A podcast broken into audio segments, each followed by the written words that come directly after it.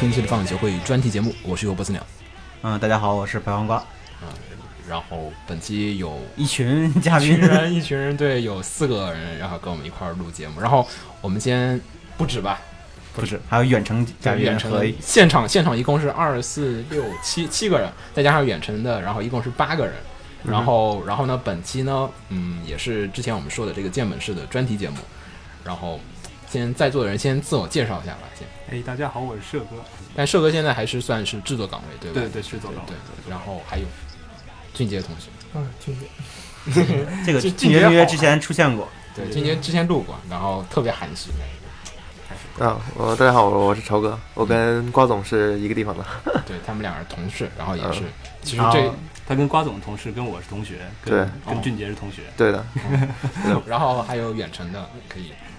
嗯，大家好，我是嫣然，又见面了。嗯呃，我现在呢是在一个某大佬级的电影公司下属投资的一个原创动画电影项目中做除创作之外的所有事情。嗯，为什么请大家来聊呢？其实这这期选的就人很有特色啊，就是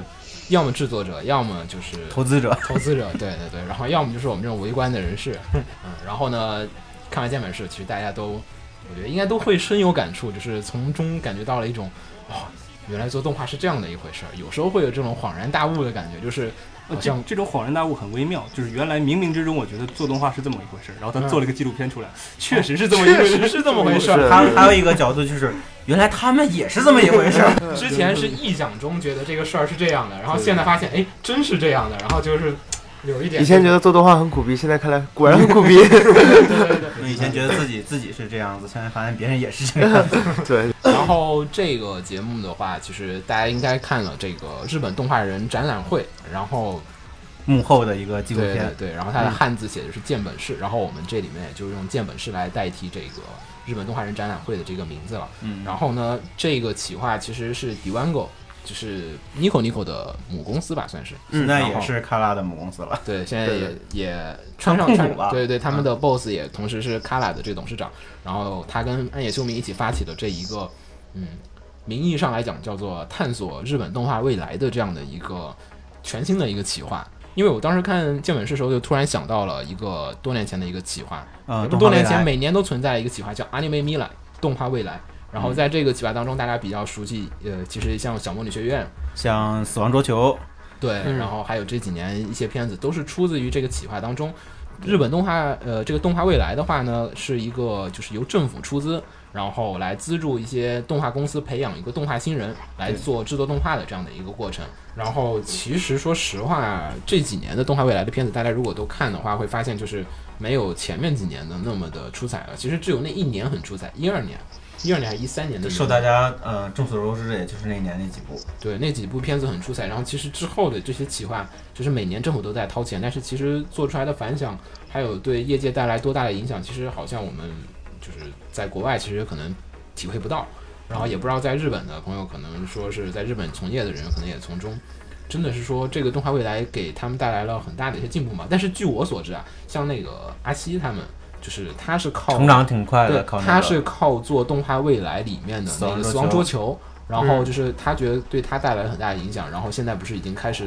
已经担当做监的一些工作了吗？对，这样可见他在培养新人这个目的上已经达到了。对对，至少在我们所有限知道的这些范围里面，他是比较成功的，能带起了一个就是新人的一个东西。其实也是对于未来我们哪些什么人来做动画，他他是提出了一个这样的一个需求。然后建本市的话，我自己的理解呢是来讲，觉得就是建本市是提出了未来我们做什么样的动画，嗯然后这两个东西分别从两个角度补充了，就是日本他们对自己的动画未来的一个看法，就是动画的未未来的动画，我们做什么样的动画，哪些人来做这些动画，就是两个东西，人什么人去做，做什么样的动画，这两个东西已经回答出来了。然后可能是我自己对这两个企划，我觉得当时一看，哎，其实两个都在探讨的是动画的日本动画这个未来它是怎么样的，但是其实本身的目的上它是稍有区别的，因为像建本市的话，大家如果看完就是其实就是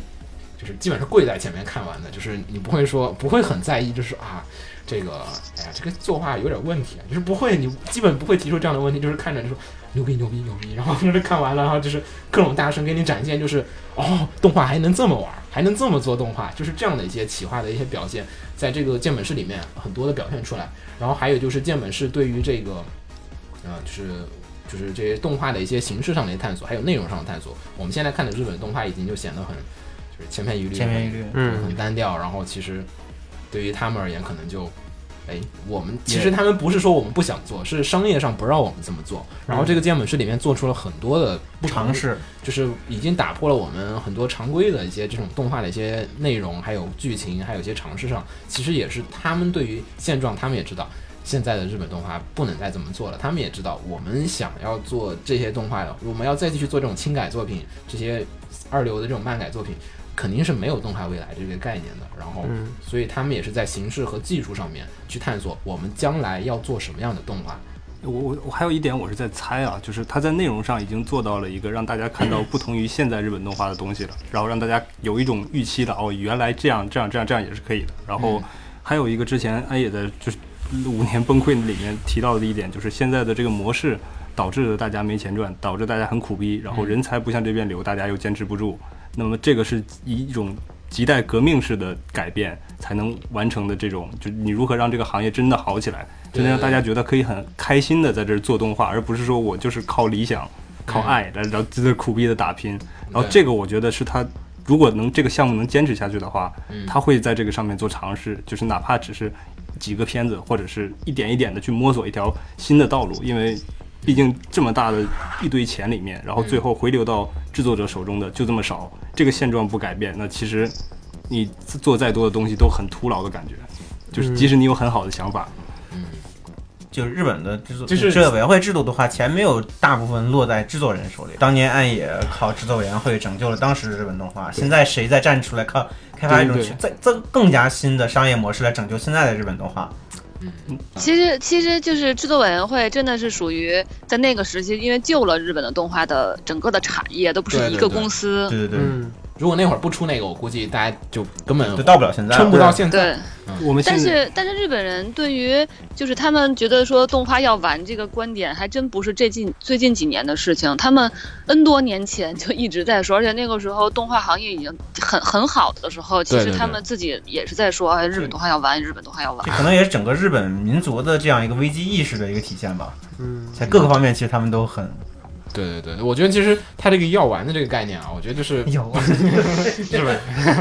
这这个这个 Game Over，嗯对 Game Over 就是药丸这个，我今年看也是有很多，就是有人说，还还甚至出现了中国威胁论。因为最近出现了几个片子是中国这边的资本，然后在日本那边对，中国人找。日本人来给中国人做动画，嗯，，对，然后日本人们就日本的产业内就很担心，说以后的动画会不会都是日本中国人出钱，然后赚的钱也是中国人的。呃，我觉得他们这个担心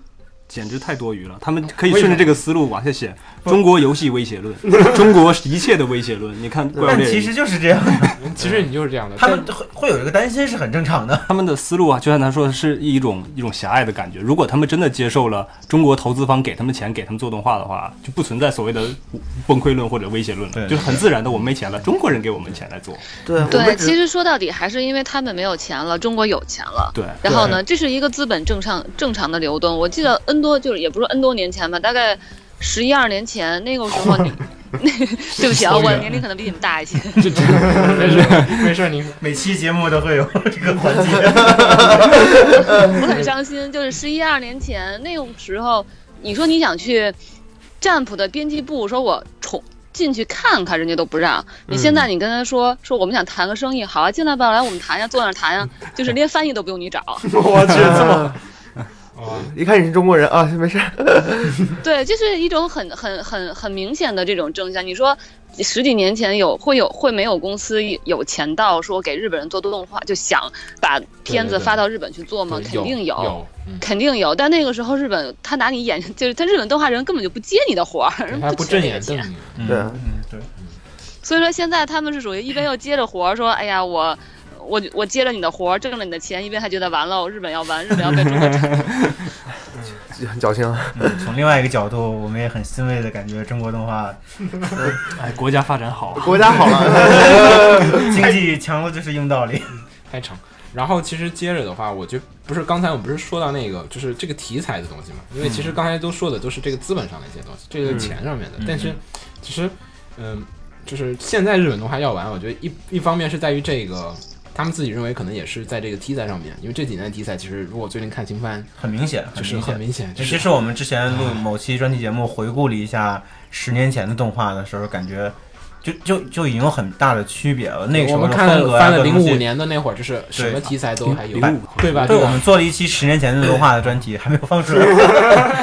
天国的十年前，对，然后就是，但是做那个专题的期间，我们查之前的片子的资料，就感觉，哎，那个时候就百相比现在，对对对，就是百家争鸣那种感觉。对对对不是不是你统一的轻改。你看这一季，你看四个片儿，你有时候看串了，其其实我觉得这个这个也没有错。假如说你一开始做其中一个题材，然后赚钱了，那大家都想往这个坑里跳，嗯嗯嗯这这个很正常。保险嘛，就无论什么行业都一样但是你对于观众而言，我觉得对观众是不行的。你这样被批了。这样会搞乱一个行业，然后观众会放弃它。其实国内电视剧市场前几年有这样的事情，就是扎堆扎堆中国中国电视剧太扎堆了，对对对离婚离一个婚热潮，离婚热潮，各种离婚电视剧，金婚银婚同婚 啊，蜗居什么对。那种东西，哎，对，然后开始都市穿越，都市苦逼，然后开始什么蜗居奋奋斗啊，一一堆片儿。北京爱情故事这些东西，对对对，然后一串儿，这个我觉得是一个投资方对于这种事情，他一个就是一种不敢挑战的一种心态，因为其实我觉得这个东西本来也是，就这种类型片已经有人赚钱了，嗯我再去做这个类型片儿，呃，不一定很赚，但是我不会不会赔本赔的，会，赔的很严重。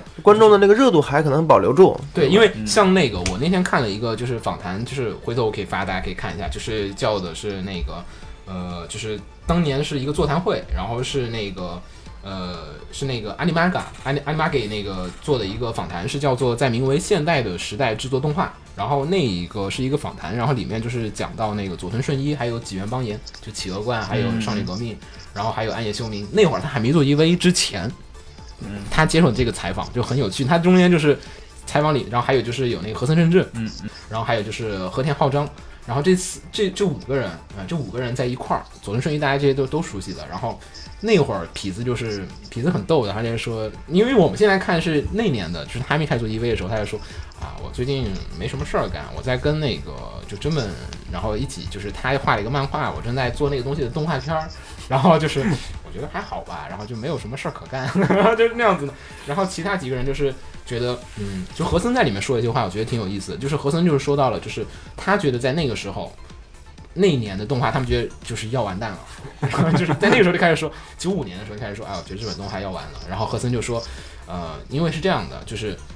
日本人现在做动画，那个时候他说九五年的时候，现在做动画，日本人挑不出两个东西，美少女和机器人。然后他也说到，为什么跳不开美少女和机器人，也是因为就是呃，你如果要做一个新的类型在里面，你的投资方他不能理解你要，他不知道这个东西能不能火，嗯，但是他看到其他做机器人、做美少女的东西，它必然是火的。但是随着做美少女和做机器人越来越多，就是你各种机器人都做遍了，美少女你也做遍了，然后开始就是这个排列组合已经到一个尽头了。然后这个时候大家看片儿的时候就觉得好多片儿都很相似，然后就是你没有办法挑战。呃，机器人还有这种激战是从他当时他当时说是从宇宙战舰大和号开始，不算机器人那个片儿，但是是那种时候的一种就是就是机器人那种萝卜魂的那种感觉，其实在里面还是有的。然后那种东西，他说那个时候为什么大和号成功，就是因为他当时其他人都不敢做。大和号做了一个这样的片出来，那会儿都在阿童木什么的时候，大和号来了一个这样的一个很成熟、很成人的一个题材，让人感觉到哦，原来动画还能这样子玩。然后大家觉得这样，后来有些美少女的动画开始很多失败的美少女动画，其实大家都知道，早期时候很多失败的，后来一两个成功了，哎，原来美少女题材还能这么玩。然后就是这种每一个题材的开拓者，之前死了一堆人，我们都不记得了，我们记得最成功的那一个人，我们就照着他们成功的路走下去，然后。但是你这样越走，这个路是越来越窄的。尤其你把这四种元素它排列组合到一个尽头的时候，它数量不会说是像我们排列组合无穷大，它会越排列越少，越排列越少，然后到最后面所有的片都是一个风格，然后都是一个题材。我们都就是实验嘛，实验哪一个什么角色，比如说傲娇，傲娇这个属性大家知道啊，这个东西很受欢迎，那我所有片里面我必然我要加一个傲娇角色在里面。嗯，我知道这个什么就是就比如说老徐之后，就是很多人第三话开始就是剧本开始有很多大逆转，大逆转很受观众的欢迎，甭管它逆转的合不合理、好不好看，我就逆转就肯定受欢迎，然后就变成了这样的一个思路。后来很长一段我反正好多片儿就开始强行逆转，就是第三集开始找那种剧本，专门找那种，就是第三集就开始啊，之前是这样，怎么之后变成这样子了？很多就是去年开始就很多史片开始就是陆续问世，然后大家也是受到强大的精神冲击，天国的舰娘要出剧场版了，大家就是不断的在这个东西的探索，其实不能叫探索，而是在别人踩了一脚那个石头，它是硬的。嗯，就是其实这个就是这个，其实这个沼泽里面有很多的路，但是大家就是怕你走那步摔下去了，然后大家肯定要找那个比较坚实的路，但是所有人都走到一条路上的时候，这个路不是说我越走越宽，是说我越走越窄。对，其实我觉得这个话题蛮有意思，在于说，其实我们来讨论了半天，觉得日觉得哎呀，日本人觉得日本动画要完了，因为这个话题其实就像刚才鸟说的一样，就是好多年前他们就一直这个论调，甚至说当年手冢在开创那个时代，太早了，他的论调也是这样的。他一直觉得我做阿童木日本动画就要完了。说对，中他的论调也，是这样的，但是为什么到现在它并没有完？其实还是一个，我觉得它是一个资本的自己就是发展运作的一个规律，就属于说，比如说所有的资本去逐利，这个是必然的。比如美少女火，我们都去投美少女，然后当年就费蒙火的时候，哇，那个费蒙的动画 也就是出着，对但是为什么后来没有了？还是因为它这个东西本身就钱挣够了，它没有钱了，那资本就不会再投了。然后呢，那就是会有新一个东西出来之后，哎，这个突然火了，然后资本再去逐利，然后再出来再去逐利。当它的它的利益没有的情况下，它就不会就是它就不会再产生这么大的市场了。所以说就是属于我我其实看这个剑本师，我觉得最最大的感触，你们知道是什么吗？就属于咱们看来的话，哇，它它进行了好多的。呃，动画的这种不管技术上表现手法的改革，这个是很这个是对于咱们来讲嗯很明显的。对嗯但是对于外人来讲不是，就是如果你给一个嗯不怎么常看动画，对他觉得这不就是日本动画吗？日本动画嗯不就是这个样吗？有区别吗？我我觉得就是属于这个点让我觉得特别有意思，在就特别特别想让我聊的在于说，他们所有的创新，嗯，咱们看来的所有的创新，所有的改革，其实它有个大条框的。它的条框是在它的产业之内的，或者说这个条框是在于说，将来他把这个片子如果放，比如说做一个呃系列的，或者用这种技法做个什么，它能实现的一个在产业话题下的一个创新。嗯嗯，这是它跟传统的所谓实验和艺术动画不一样的地方。对，它它是可实行的，中国现在有很多，不管是学院的这些呀、还是怎么样也好，这些人做的东西，他们所谓的这种创新啊、艺术啊，都是在于我想干嘛干嘛，没有考虑过说这个东西有一天我要把它变成变成一个电影怎么办，就从来没有考虑过。对对，就是短片我可行，但是我长篇制作上来讲，就是这个制作还是这个难度上，好像但是其实剑本市这些作作品看了一下，好像基本都 TV 版问题，除了有几个片儿以外，大部分的片儿都是能做成长的一个连续或者是一个延伸延续出去的一个作品。对，因为它，我觉得它是在一个大的工业话语下的一个创新，我觉得这一点是挺牛逼的，就这一点是我觉得是让我觉得特别牛逼的一点。嗯，看看法还是不太一样。嗯，因为我觉得其实就是说到这个，就是建本市里面它这些东西啊，还有就是你刚才说是就是产业自我调整，就是说这个东西这个题材钱赚够了。然后我们再去再做做下一个，其实从商业上来讲，这是没什么，就是，但是就是从整个产业，然后还有从就是，嗯、就是你从整个规模上来讲，就是有点被动，就是处于就是我们等着等着有一个人想出来一个好的主意，然后哎那边那个题材可以火，那我们去做那个题材。其实没错，没错。如果如果一般打打断这个就是这种产业垄断的情况下，都是有一个特例，然后这个特例出来了之后，大家觉得说哇这个好棒，我们在投、这个。都在等嘛，就就是大家类比到其他的，就好好比任何一个行业，它一旦没有了创新的，嗯这个整个行业就死掉了。所以说这一点上，我不是说就是我们有多好，但是这一点上的话，我觉得中国的很多政策，因为你们刚才聊聊的电视剧，因为电视剧的政策改革这两年变化非常大，嗯改革下的，比如说它不管是一剧两星也好，然后它把每一个题材限定好了，比如说古装你一年只只能放俩，比如说比如说什么修仙你一年只能放一个，类似于这种题材给你规范好了之后，这样的话它会逼着创作者们。就是去做不同的尝试，去拍摄不同的东西。然后这个肯定是说，因为就属于你你市场自然调节的话，就是咱们等不了，或者产业等不了，那我政府来要求你，你必须改，你必须改。嗯，对很多人就是在停留于等这样的一个，因为其实因为探索的确风险高，嗯，你作为第一个长线的人，不一定是赚的最多的人，嗯，但你承担的风险绝对是最多的一个人。然后我刚才还有一个想法，就是，嗯，业界日本业界会觉得日本动画要晚，我觉得这个可能会不会，嗯，就是我们前面也提到是是资本在在在那个在自我的维护这个市场，嗯就是这个东西不赚，这个东西我疯狂往里投，等它不赚了，我就投下一个会赚的。但是这种资本资本来来来维护来改变这个市场的行为，在创作者来看，可能就是一种要玩的感觉。他总觉得是资本在引导，而不是我们创作者在引导这个东西。嗯，嗯，就是但是是就是创作者提供了资本的希望在啊，对就是我做到了，你才能过来。就是创作者创作这个东西，它火了，然后资本就疯狂往里投，然后投到这个东西不赚了，然后资本在找下一个。但创作者来在在创作者的角度来看，就觉得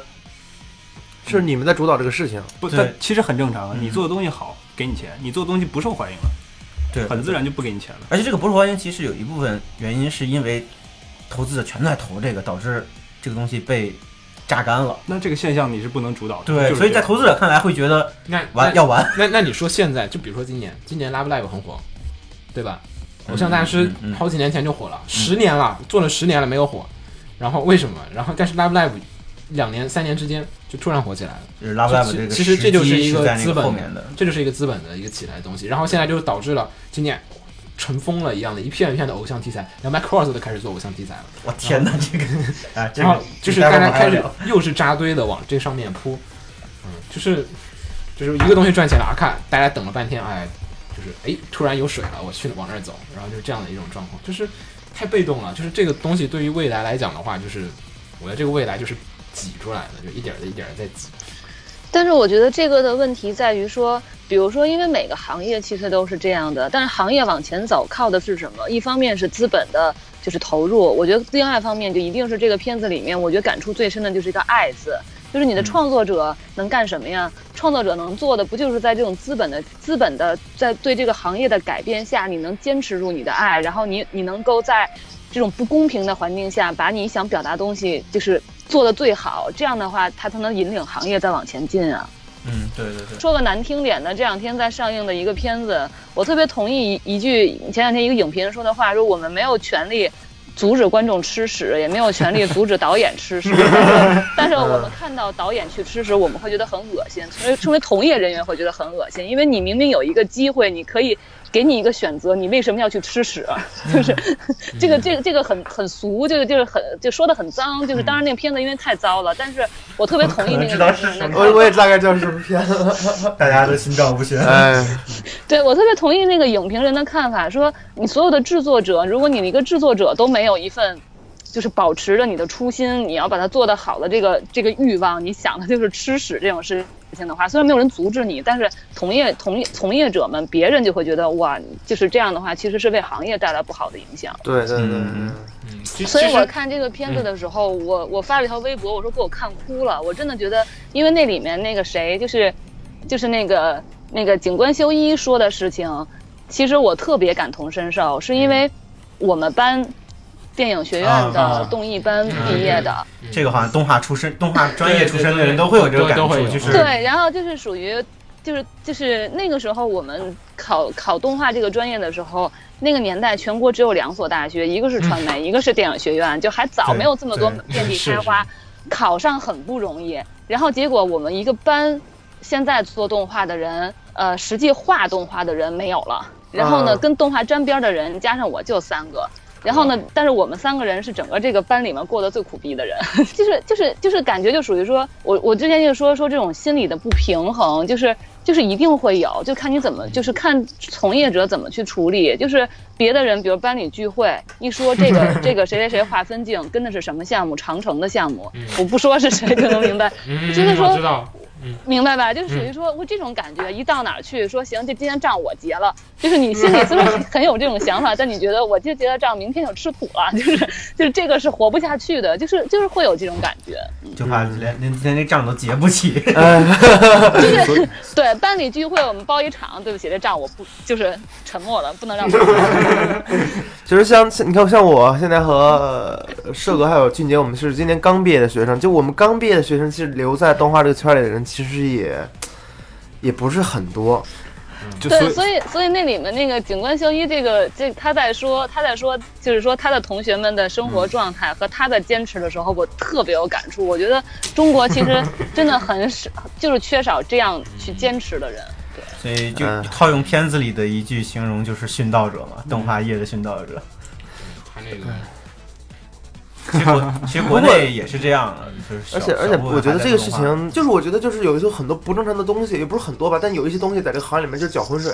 就让就是真正爱这个东西的人，就有的时候就会，对？对对对，就这种感觉。对，现在是这样，因为这个水很浑，你可以选择一个自己的方式去。但是就是啊或者绕过去你好好做动画，然后不赚钱，然后那些你老看到一些不好好做动画人赚钱，然后直到今年终于有一个好歹正常点的大圣这样子的，嗯然后你，觉得啊。哦，好好做动画也能赚钱，就之前老是就是不好好做动画才能赚钱，前之前我跟鸟说的就是这个，就是可以不在两个极端之内，我要么非得赚钱，要么就为我的理想。我的理想就是做一个我认为好的动画，然后大家一起来赚钱啊，啊就是这样的东西，就可以是目标就是一个做一个像大圣这样的东西，这这本身就 OK 啊。对，其实大圣并不是说怎么怎么样怎么样，但它很大一部分就是说啊，终于给大家吃个定心丸，就是啊，做好动画还是能赚钱的，不是说你做好了动画，你依然还是得吃土，你还还是得死，还得狗带，然后不是的，然后那些不好好做片儿的人，他依旧来讲，他们赚他们的钱，但是我们这边还是有一线生机，我觉得可能那些不好好做片子赚到钱的人，终究是终究这种路子是不靠谱的。嗯，嗯真正靠谱的还是要做片子。走不通的。对对对就是就是因为我因为这就现在是大家都在就是看上去怎么这么实也赚钱，是因为中国的人口红利太可怕了，市场然后太大了。然后市场太大了，但是好好作品那么少，那那但是只能靠这些很烂的东但。是你这样想，这是一个机会啊，就是这么烂的片子都能赚得到钱，那么对就是对，所以现在是一个你你认真做的片子也一定会有自己的受众，也一定会有自己的一个群体来能养活你继续的做下去。所以国内需要发现这条道。国内不光动画电影，就是 TV 动画或者正在做的一些个，比如像嗯，像《凹凸世界》啊这这些作品，都是有他很坚定的粉丝在的。就只要你认真做片子，都不会太差。现在嗯，对，就是其实你这个东西不能说我赚这个东西就靠它赚钱了。我说实话，真的这个东西很多微妙的就到今天这就是这么大的人口红利的份儿上，你做的一个你认为非常好的东西，然后它依然不赚钱，然后你这时候把锅甩给谁呢？其实我觉得就是它这个行业里面钱其实来的很多，但主要问题是这个成本太大了。但你动画这个这是你这就是需要体现你个人智慧的地方了。路招都是大家人想出来的，是吧？嗯嗯，你觉得这个东西不赚钱，总有一天有个人突然间赚钱，你就说：“哎，我怎么早没想到呢大圣，大圣，对，我觉得这个这个观点是特别对的，就属于路摆在你面前，就看每个人怎么走。因为我觉得咱们现在中国的动画的产业，我觉得跟这片子里面的日本的产业其实是完全不一样的。因为我觉得现在日本已经是饱和状态了，而且饱和很多年了。他们在饱和们是在走下的状态下，坡路，对，他们在饱和的状态下在寻求条新路。现在中国是还在开荒的状态，嗯我们在开荒的状态下寻求条新路的话，我觉得难度可难度会低一些。我觉我也觉得是，嗯但现在现在的荒地跟之前的荒地已经不一样了。不不不，还是就是我对我们现在有点坡可以往上走了。我忘了是好久以前在哪儿看的一篇写那个漫画产业的文章，说现在的漫画产业的处境比较尴尬，是因为曾经大家国内吗？呃，我忘了是应该是在国内市场和日本市场两边写的这么一个。嗯，呃，一开始的时候，在日本漫画就崛起的时候，那个时候人们没有其他的娱乐方式，人手一本 Jump 是一个非常好的一个读物。但现在变成了人手一个 Pad，人手一个 iPhone，然后就开始不停的有游戏刷，不停的有新的 App 出来。嗯这个时候你的竞争对象就不是零了，你的荒地不是零，你的荒地是其他的比你更快更新的、更低成本的新媒体的新媒体的东西，这些东西，你的游戏不停的在在冲击着你的同样的一群用户的同样的时间。但是当时我记得写漫画那篇文章的感慨就是，就是一些本来小的时候看漫画长大的人，以漫画为理想的人，嗯他们还没有真的把全身心的，就是完全的在这个行业中奋斗的时候，就发现这个行业的高潮已经退下去了，所所这个行业所属的那个时代已经过去了。这日本动画现在就是处于这样的一个状况啊，他们就发现巅峰的日本动画已经过去了，现在就是一堆，嗯、就是苟延残喘的作品，其实很多都是属于一个我每天出这样的作品，呃，不一定能大赚，也不一定能大赔，不一定有好的口碑，也不一定会有什么差的口碑，就这样。反正能活。下去嘛。对，我不需要好评，我也不需要差评，就这样的一些作品越来越多，就是我不是想要做一个不思进取嘛。对，有就点他们也就是站在大家生存边缘的感觉。就就就就是我站在这么高的位置了，我怕我掉下去，我就想嗯维持的这个，我不要做大的，我大的迈迈一步，可能我能爬上去，我万一步步子大了，卡摔倒了，那我要跌跌下来的位置会非常的惨。嗯你像前几年刚做，大家可能说觉得他作死，但其实天天国的刚做，对，但刚做其实也有些东西他在探索，他就是连续探索失败了，然后 他们探索的时候不给自己不计划好，对就就那个片子里面说的嘛，就像殉道者那样的人都死了，很少有人出得来。对，但是你又不得不期待这样的人出现。我觉得现在国内动画可能还是我们的动画的未来和他们还是不太一样，他们是真的是已经有种。我已经到了，就是已经到片尾了，我该要么 要么续集，要么就是大结局，就这样的一个状况了，已经有点儿。哎，前面你想到这个，想到了一个就是你的这个产品的定位问题，就是你在今天的这样一个消费的习惯和嗯消费的这个量的网络的这种更新速度啊，嗯一切的一切，这个环境之下，你把自己的东西放在一个什么位置上，然后你再去看它的投入产出合不合理。就是你在跟条漫，你在跟嗯网剧，嗯嗯你在跟手机游戏，你在跟所有这些东西的竞争。嗯，所以我觉得泡面番的出现其实是这个这个事情的一个结果，嗯，开始做极低成本动画，不是就不是不是说呃成本极低，一方面还是说周期短，片子的节奏，周期短嗯是吧？还有制作周期短。短平快，就是你看像你在上班路上啊，或者是有的时候去上个厕所呀，五分钟三分钟，你看个东西，嗯，是有这样现在的主要是我们处的时代也跟当时不一样。我觉得现在国内动画就是我们不能按照日本动画思思路来思考我们自己的未来，嗯因为不是因为首先我们在的不是当年的日本动画，我们可能想老想日本动画，老想停留于的是八九十年代日本的黄金期。嗯对对对，就是那会儿是电视的一个鼎盛的一个黄金期，那对对对会儿网络并不发达，那会儿人们的一些就是消费方式和一些媒体的接受资讯还是途径相对而言比较狭窄。嗯哼，现在我们有手机，有这个有那个，然后各样种的互联网的东西往我们这里面流，然后我们在对于媒体的资讯选择上、平台上的选择上是越来越多了。但是，呃，这个东西其实只是说我们市场上的一个处理方法，而对于制作者而言，其实对于制作者而言的动画的未来其实是没有变化的，就是我们就是。平台无论怎么变，你无论是在电视上看，还是在你的 iPad，还是在你手机上看，还是在哪儿看，不影响这个作品有趣，它就是有趣。它不有趣就是不有趣，嗯你不能说我为了就是在我就是大家老炒平台的概念，但是其实作品本身好像有时候又被忽略掉了，就是不断的我在占上为王，我要铺很多的东西，然后让人感觉我有很多很多东西，但是这个东西的质量与否，其实不是说一个多就好，当然肯定多是数量是一个基本的要求，但是。我们肯定还是需要有一些质量的东西在往上做，而作为动画的制作人来讲的动画的未来的话，我觉得你的质量上来讲，肯定还有你自己想表达的东西，还有一些挑战。但是作为一个制作者而言，嗯，怎么说呢？叫做一个职业精神。其实是这样的，就是我就这个话题，我是想的，我的想法是说，不管咱们现在有多少东西在冲击，游戏也好，网剧也好，什么样也好，你一方面看看出来说这是冲击，但另外一方面，其实难道不应该是更多的疆土嘛？就是你的荒地其实是变大了的呀。错没错，嗯你可以把那部分人抢过来，是吧？对对，因为这个东西是互通的。就刚才说的漫画那个话题，其实我我有点不同的意，就是想法，就属于说，呃，漫画这个行业，中国是从九九幺五五开始的，嗯那个时候画漫画的人。绝对想不到今天画漫画的人过得有多好，嗯就是那个是是悲伤的故事。对，那个那个年代画漫画的人，就是他们也有同同行对比，因为那个没有漫画专业的，他们是画画出身的。那个年代还是中国传统美术市场就是就是价值很高的时候，他们那你看他们的估计他们的同学们都是属于美协的什么的，都过得很好。然后他们画漫画，嗯虽然虽然不会饿死，但是他毕竟是呃挣的很少的。那现在画漫画的，嗯，当然形态上不太一样，但是现在的比如说不管用什么方式画漫画的，你的收入比如达到百万级或者年收入过千万级，这个是有可能的。这个是在九幺五五那个时期是打死他他都想不到的。想象的。嗯，对，所以说这个其实刚才说到美国也是，咱们今天看到 Marvel 的这个这个它的那个嗯电影布局做成今天这个样子，嗯多大多大多大，它其实它一切的原点就是当年七十年代的时候，就是那个七八十年代的时候，他们被日本的漫画和日本、嗯就美国的漫画行业被日本冲击了，被日本的漫画。被日本的那个游戏九十年代的时候游戏冲击到，他们也快死了。就是他们他们把什么就是底下的那个书漫画书店该卖的全卖了之后，然后呢想到说我要改变。然后呢，那个改变虽然说它很漫长，但是改变到今天就就是出现了今天的 Marvel。我现在就想想当年几十年前，不是不是几十年，三十年前的 Marvel，那个时候真的是已经死到开始卖股票、卖东西、卖什么。是是是，他们也是被日本日本的漫画啊、日本的游戏，九十年代的时候电子游戏的冲击，他们是最惨的。嗯对，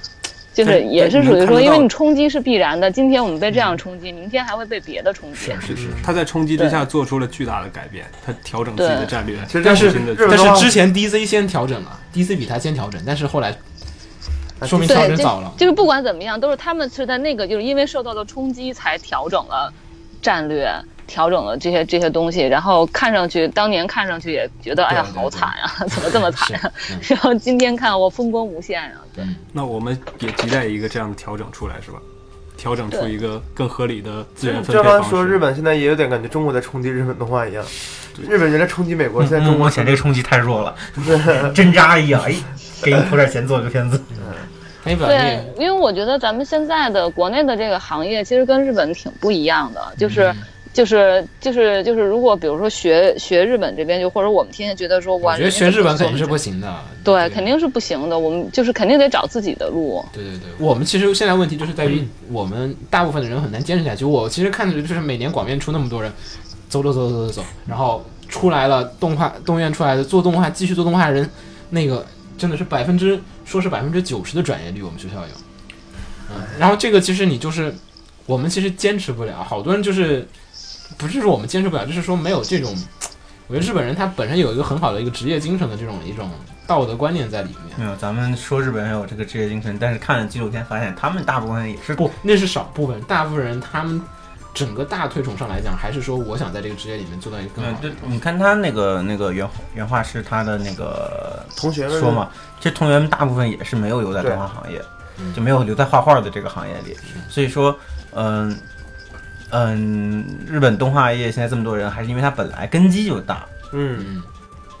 就看他所以所以这个其实是很多方面的一个考虑，一个是。嗯，随着更多的资本进到动画行业里来，适当的提升，我不指望动画行业的那个收入能提升到电影或者游戏那个水平，嗯。但但比现在高一些，就意味着能有更多的人，那个心中的那个选这话题，啊，对，还是其实还是那个话题嘛，就是你能你能整体收入高一点，就意味着有更多的的人在理想与现实的那个平衡点中会倾向于动画理想，就会有更多的人留在这个行业。然后同时还另外，这是一方面，就从投资从从收入的角度；再一方面就是从理想方面角度去改变这个平衡呢，就是我们中国动画的好作品越来越多，就会有越来越多的人的理想更加坚定，嗯，其实我觉得这也会让更多的人留下来。这种好作品越来越多，其实这是良性循环的一个开始。好作品越来越多，就会有越来越人越越多的人觉得我留下来做动画是有意义的，我不会只做那些嗯我不喜欢的东西。对对，这样的话他就更有信心留下来，而不是说如果这个产业内没有什么好片子，他会觉得哎，我就算留下来，可能也是做那些我不喜欢的东西。他当然留下来的人就会就会变少了。像日本这方面呢，优势在于日本动画整个动画产业还是有很多神人在的，嗯还是有很多。你就像那个嗯健美式的片子里面。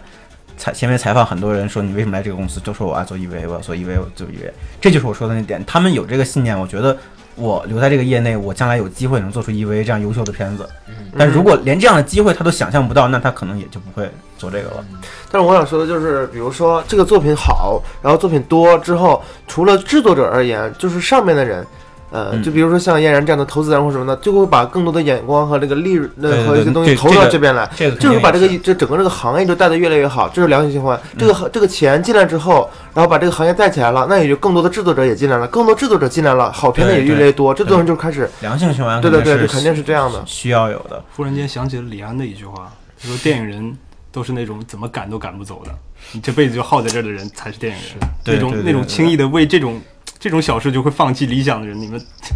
动动画的殉道者也是这样的。对，其实所以说这个话题的时候，其实真的挺感谢大圣的。就是咱先不说这个片子如何，至少是我亲身感受到，大圣之前你说你做一个片子，不管去谈投资、谈商务、谈运营，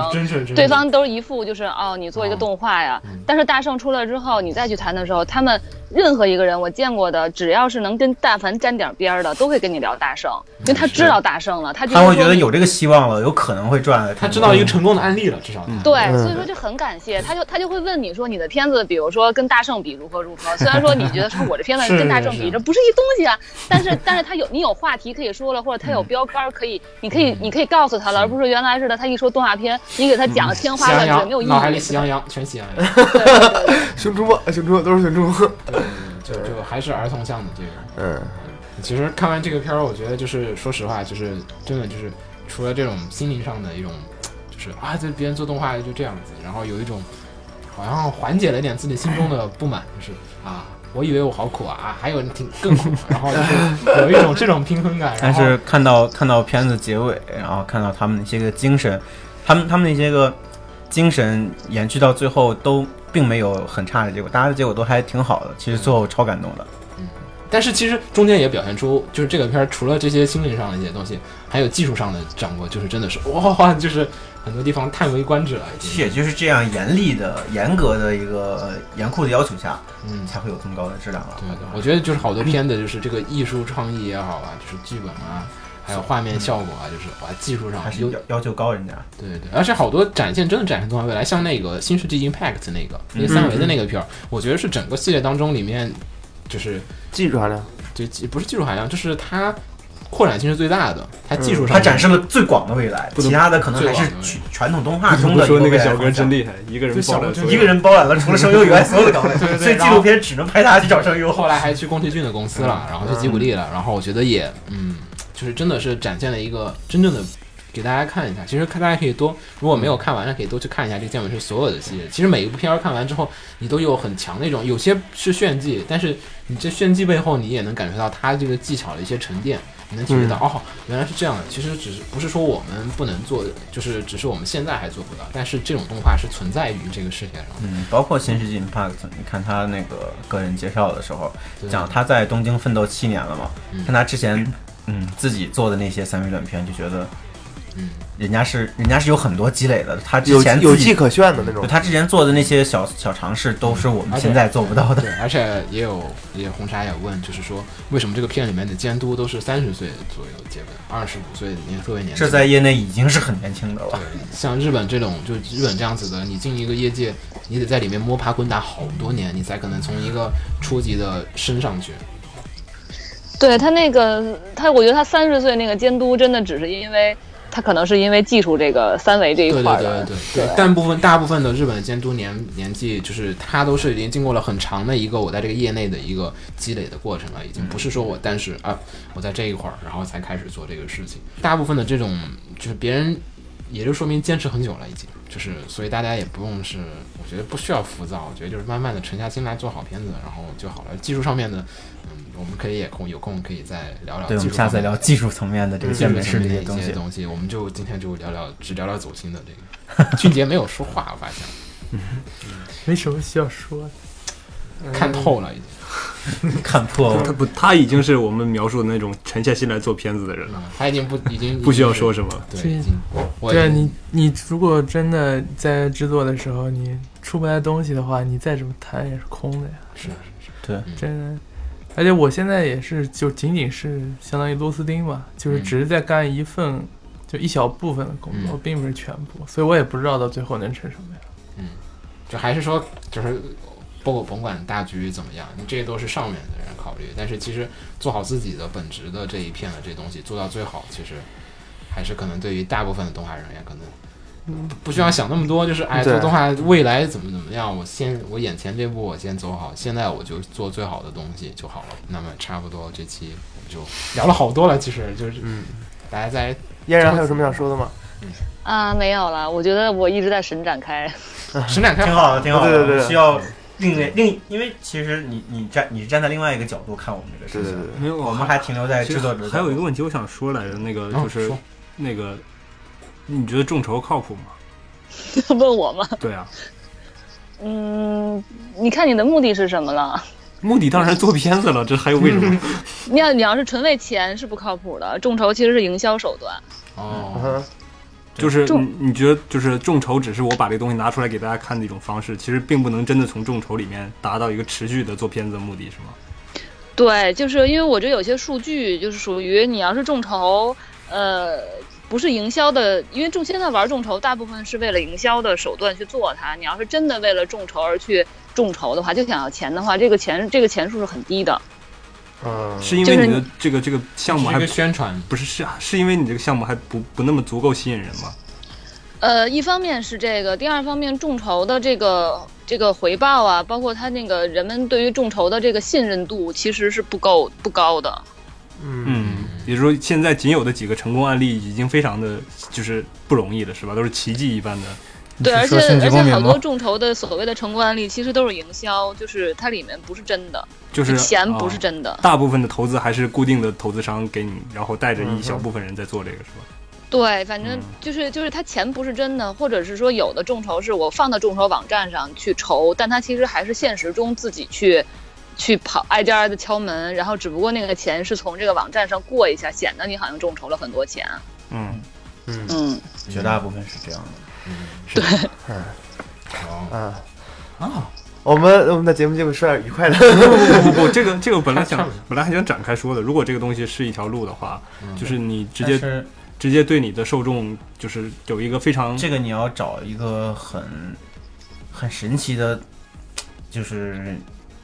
啊，你说众筹是营营销，确实是，但是你在众筹内如何营销自己？我还是想拿雄鸡公民举例子，嗯，就它真的是一个纯靠众筹集资，集资了一亿美金的游戏项目，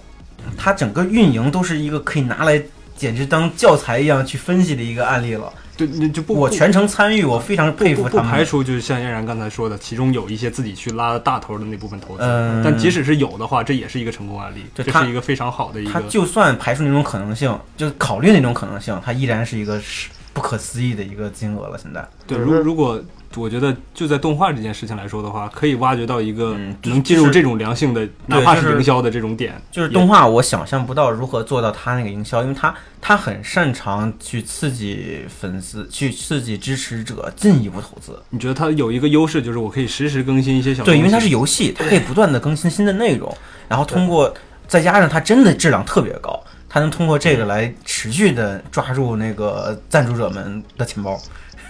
嗯嗯动画缺少一个这样的一个，对我，我想不到一个方向能能像他一样这么来吸引人。再一个也是他真的有本事，而且他的他的主创又是一个业内的传说级的人，嗯就好比宫宫崎啊，宫崎骏可能有点有点那个，嗯，我觉得这个时候可以就那种。就好比宫崎骏这种人站出来说要集资做动画。这期节目快要结束了，我们把这个问题留给观众，然后观众留言，观观众留言，然后评论。我如何做动画来众筹，然后达到一个这想一个点。对对对对哎，这个我喜欢，快大家想一个好的办法，我们你要私试试私私我们私我们私我们，对对对，我们真的有有可能会考虑。嗯是好的，这个还得探索，我觉得是的是，嗯，好吧，那么我们这期节目就这样，大家再自我介绍一下。啊，我就不介绍了吧。啊我好，我是黄瓜。嗯哎，我是社哥，我是静姐，我我是超哥，啊，我是嫣然，嗯，然后那么我们就下下期再见了。嗯。嗯，好，拜拜。拜拜拜拜。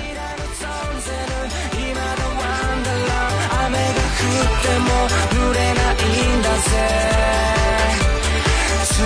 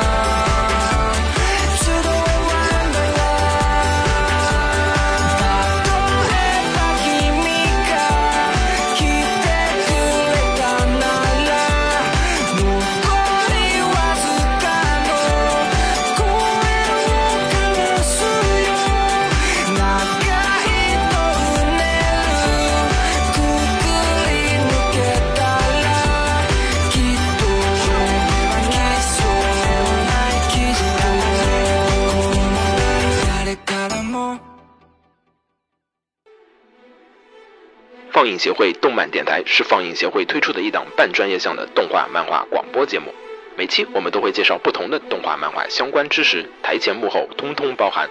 当然，我们的内容也不仅限于动画漫画，还包含了轻小说和 A l o K 之类的二次元相关话题。欢迎大家发送你想要收听的话题和更多的讨论到我们的官方微博或我们的官方微信。我们的官方微博和官方微信是放映协会，邪是邪恶的邪哦。